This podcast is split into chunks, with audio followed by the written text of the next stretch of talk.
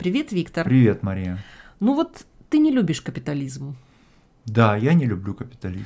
И ты даже вот особенно подчеркиваешь, знаешь, это твоя любимая тема М-м. не любить капитализм. А разве можно любить капитализм? Ну, конечно, э, капитализм. Кто он такой, чтобы его любить? Ну вот ты знаешь, Маркс тоже не любил капитализм. Я совершенно знаю, и Ленин не любил капитализм. Знаешь, вот ты отличаешься от Мгм. Маркса и Ленина, на мой взгляд. А. У тебя нет Ага. Одной черты, Мгм. которую я вижу в них обоих. Мгм. Это непримиримость. Знаешь, вот про Маркса это немножко не так явно, а вот про Ленина гораздо более для меня ясно. Ну да. Дело в том, что вот когда читаешь статьи Ленина, он прекрасный публицист. Ну да. И он на политические события, ну, скажем, вот начала 20 века в Мгм. России, он реагировал очень быстро и точно. Мгм. Он э, мгновенно чувствовал какую-то суть Мгм. событий. Я его читала по разным поводам. Мгм. И прямо я чувствовала, что когда вот читаешь его, он прям сразу же с места в карьер чувствует суть. И не заходит там издалека, а сразу Мгм. же вот видно, видит сердцевину. И если вот он критикует, он критикует за дело. И в этом смысле у него очень острый язык. Мгм. Ну и, соответственно, для того, чтобы был острый язык, должен Мгм. быть очень острый ум. Ну да. Но у Ленина совершенно гадкая манера того, как он относится к противникам, соперникам, политическим оппонентам. Мгм. Это настолько мерзко, Мгм.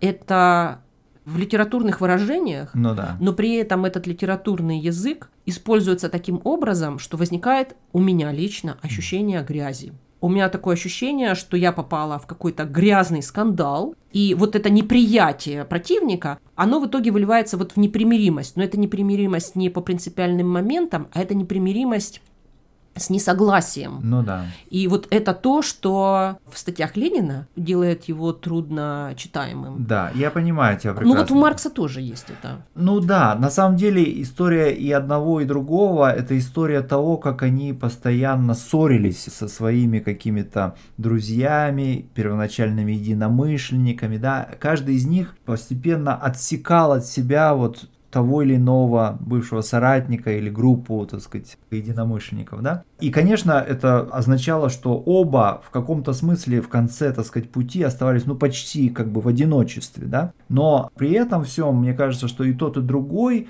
через этот очень затратный для самих себя способ, да, они ну, создавали что-то, да, ну, Ленин создал партию, как известно, да, вот, которая превратилась в такой инструмент, который можно было использовать, чтобы разрушить существующий общественный порядок, да, и установить новый. А Маркс создал теорию, на основе которой Ленин впоследствии создал эту партию. Ты знаешь, во-первых, я не очень понимаю, о каком одиночестве Ленина ты говоришь. Мгм. Я могу сказать, что да, для меня Ленин скорее вот он не идеолог, он дизайнер, он Мгм. конструктор, вот он Мгм. берет идеологию, Да. вот, а ему интересно. Мгм.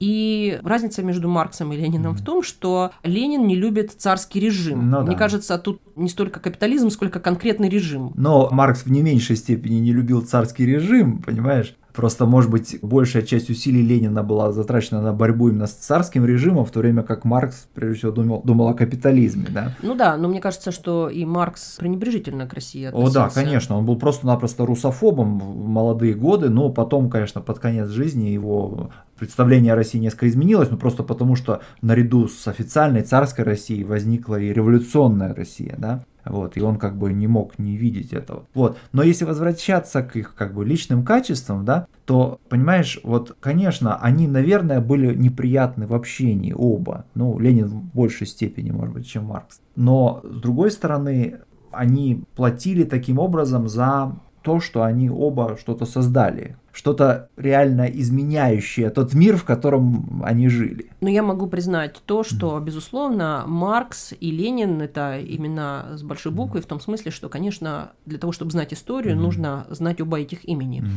Давай теперь тогда с марксизмом. Мгм. Могу сказать точно, что Маркса я за много чего не люблю. Но Мгм. есть вещи, за которые я его уважаю, или, точнее, считаю важным его знать, знать Да. его там работы, Мгм. понимать, что было до Маркса и, э, собственно говоря, в чем состоит явление Маркса, да, Мгм. как вот феномен такой. Мгм. Он повернул политиков и историков к такой теме, как экономика. Причем Нельзя сказать, чтобы экономикой, скажем, раньше не интересовались, Ну да. Но, безусловно, история родилась как политическая история вначале. Ну да. И она спускалась сверху вниз, да. Да.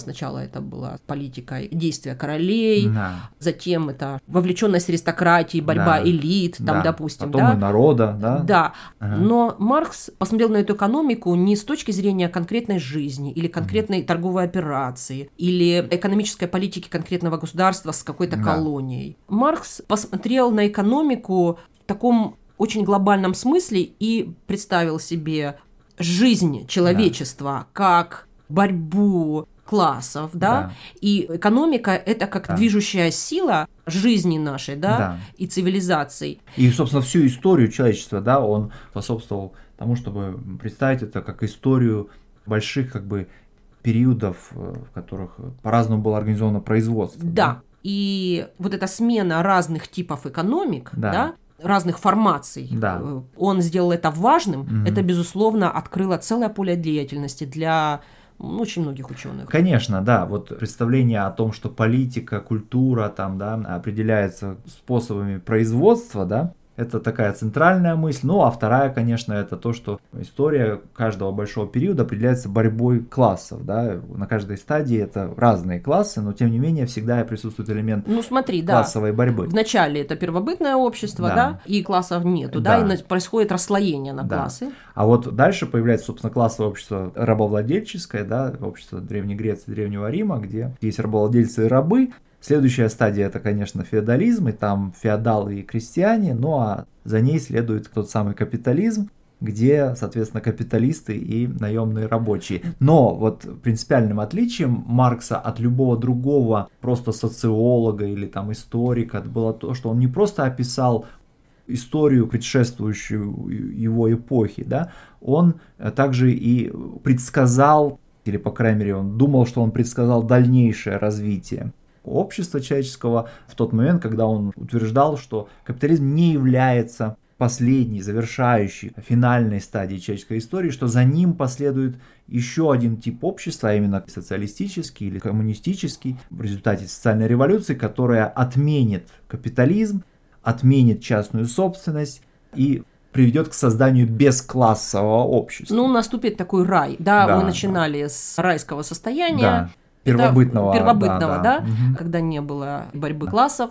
После этого следует череда перипетий. Да. Вообще это мне напоминает мультик Том и Джерри, Да. когда Том постоянно воюет с Джерри, Да. Джерри воюет с Томом, но при каждой новой стадии новый Том, Да, новый Джерри, да, у них да. новые отношения, Да. и в итоге следует какое-то райское примирение, Примирение. да, которое он предсказывает. Но это тоже христианская схема немножко Ну, тоже. ладно, может быть. Но, и, собственно, в этом, конечно, отличие Маркса да, от других мыслителей. Он не просто описывает мир, он пытается его изменить с помощью своей мысли.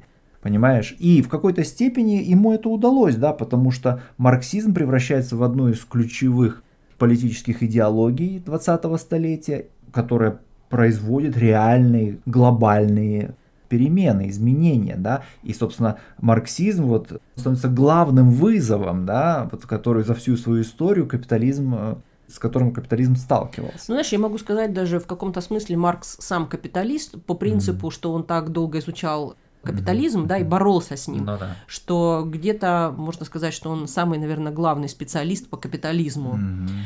Вот его заслуга в изучении капитализма очень большая.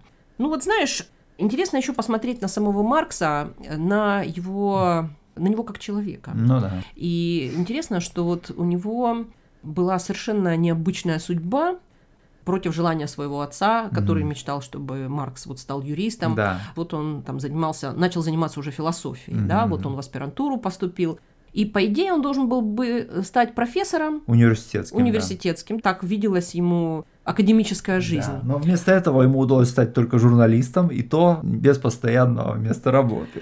Да, он как бы постоянно был в каком-то такой борьбе Мгм. с жизнью, да, Да. с материальной. Он как-то к материальной части жизни очень, ну как-то плохо сочетался с материальной. Да, в этом парадокс в том, что он как бы настаивал на центральности, важности, да, вот именно материальных факторов в развитии общества. При этом, конечно, он был, ну, на редкость как бы не приспособлен, если угодно, вот к тому, чтобы вот э, содержать свою семью, да, Да, ну, кстати говоря, о семье. Женился он по любви, по большой, Мгм, да, да, да. и женился на аристократке. Да, И учитывая еврейское происхождение Маркса, да, да. Это было А, вдвойне, конечно, поразительно, да, что эта девушка, Женни фон Вестфален, а, отказалась от блестящего, наверное, будущего, которое у, него, у нее было, и вышла замуж за Маркса, у которого совершенно неопределенная э, как материальная ситуация, так, в общем-то, и политическая, потому Да, что он стал это- изгнанником да, но эта момент. ситуация и продолжалась в течение всей Да, жизни. Да. Ну, то есть, да, из Жени фон Вестфален Да. стать Жени Маркс. Да, просто фрау Маркс. Да, и при этом, конечно, его жена это вот первая его большая удача, да. А вот вторая большая его удача это, конечно, его друг, соратник и спонсор Фредерик Энгельс, да, который тоже был немец, но при этом, при этом он был а, владелец, совладелец фабрики, компании, значит, текстильной, да, Э, и это давало ему возможность э, в какие-то критические моменты поддерживать семью Марксов а, материально. Да, что он делал очень регулярно, но вот смотри, это какой-то был очень странный капиталист. Ну да. который участвовал с Марксом в написании там программных документов. Да, манифеста коммунистической партии, самого главного из них. Да. Да. При этом фактически это, в общем, против самого себя, да, Ну против, да. против самого фабрики, как пчелы против меда. Да, и при этом именно фабрика Энгельса позволяла Марксу вот изучать, что же такое, собственно, капиталистическое производство, да. И, конечно, Энгельс был идеальным интеллектуальным партнером, то есть он явно как бы выполнял функцию, так сказать, вот помощника, да, но ему удавалось настолько созвучно вот мыслить, да, так сказать, Марксу, да, что, в общем, их усилия, они вот находились в какой-то такой гармонии, и более того, после смерти Маркса именно Энгельс подготовил к изданию публикации многие из трудов Маркса, которые остались незакончены. Ну, прежде всего, «Капитал», второй и третий тома «Капитала». Да, но при этом Энгельс, насколько я помню, жаловался и говорил, что да, это очень трудно, Мгм. и я читаю, и я, по-моему, я почти не понимаю то, что я читаю. Ну, я думаю, что в этом смысле почерк Маркса, который был страшно неразборчив, и по причине этого неразборчивого почерка его, кстати говоря, не, не взяли на работу на английской железной дороге в какой-то момент. Куда он- Недостоин. Да, не, не, куда пытался устроиться, да. И это, кстати говоря, то, что объединяет Маркса с Лениным, да, у Ну которого да. тоже был очень неразборчивый почерк. И вот ты сказала, что я отличаюсь от Маркса и Ленина, но, по крайней мере, в плане неразборчивости почерка я на них похож. Ты знаешь, я помню, что я в детстве, когда видела фотографии с письмами Ленина, там в разных книжках, я не могла себе представить, как так можно странно писать. Буквы, которым нас в школе учили, выглядят совершенно иначе. Но что-то было, наверное, в этом почерке. Мысли там были, да, Мгм. а почерка не было. Ну да. Ну пока. Ну пока, да. Уважаемые слушатели подкаста Learn Russian Conversation. Подписывайтесь на наш канал и делитесь с друзьями ссылкой на этот эпизод, а также на наш веб-сайт store.lrcpodcast.ca. Этим вы поможете в распространении нашего подкаста. Напоминаем, у нас есть транскрипты для каждого эпизода. Если вам понравилось, поддержите нас. У нас есть платная подписка на месяц или на год. Всего доброго и до встречи!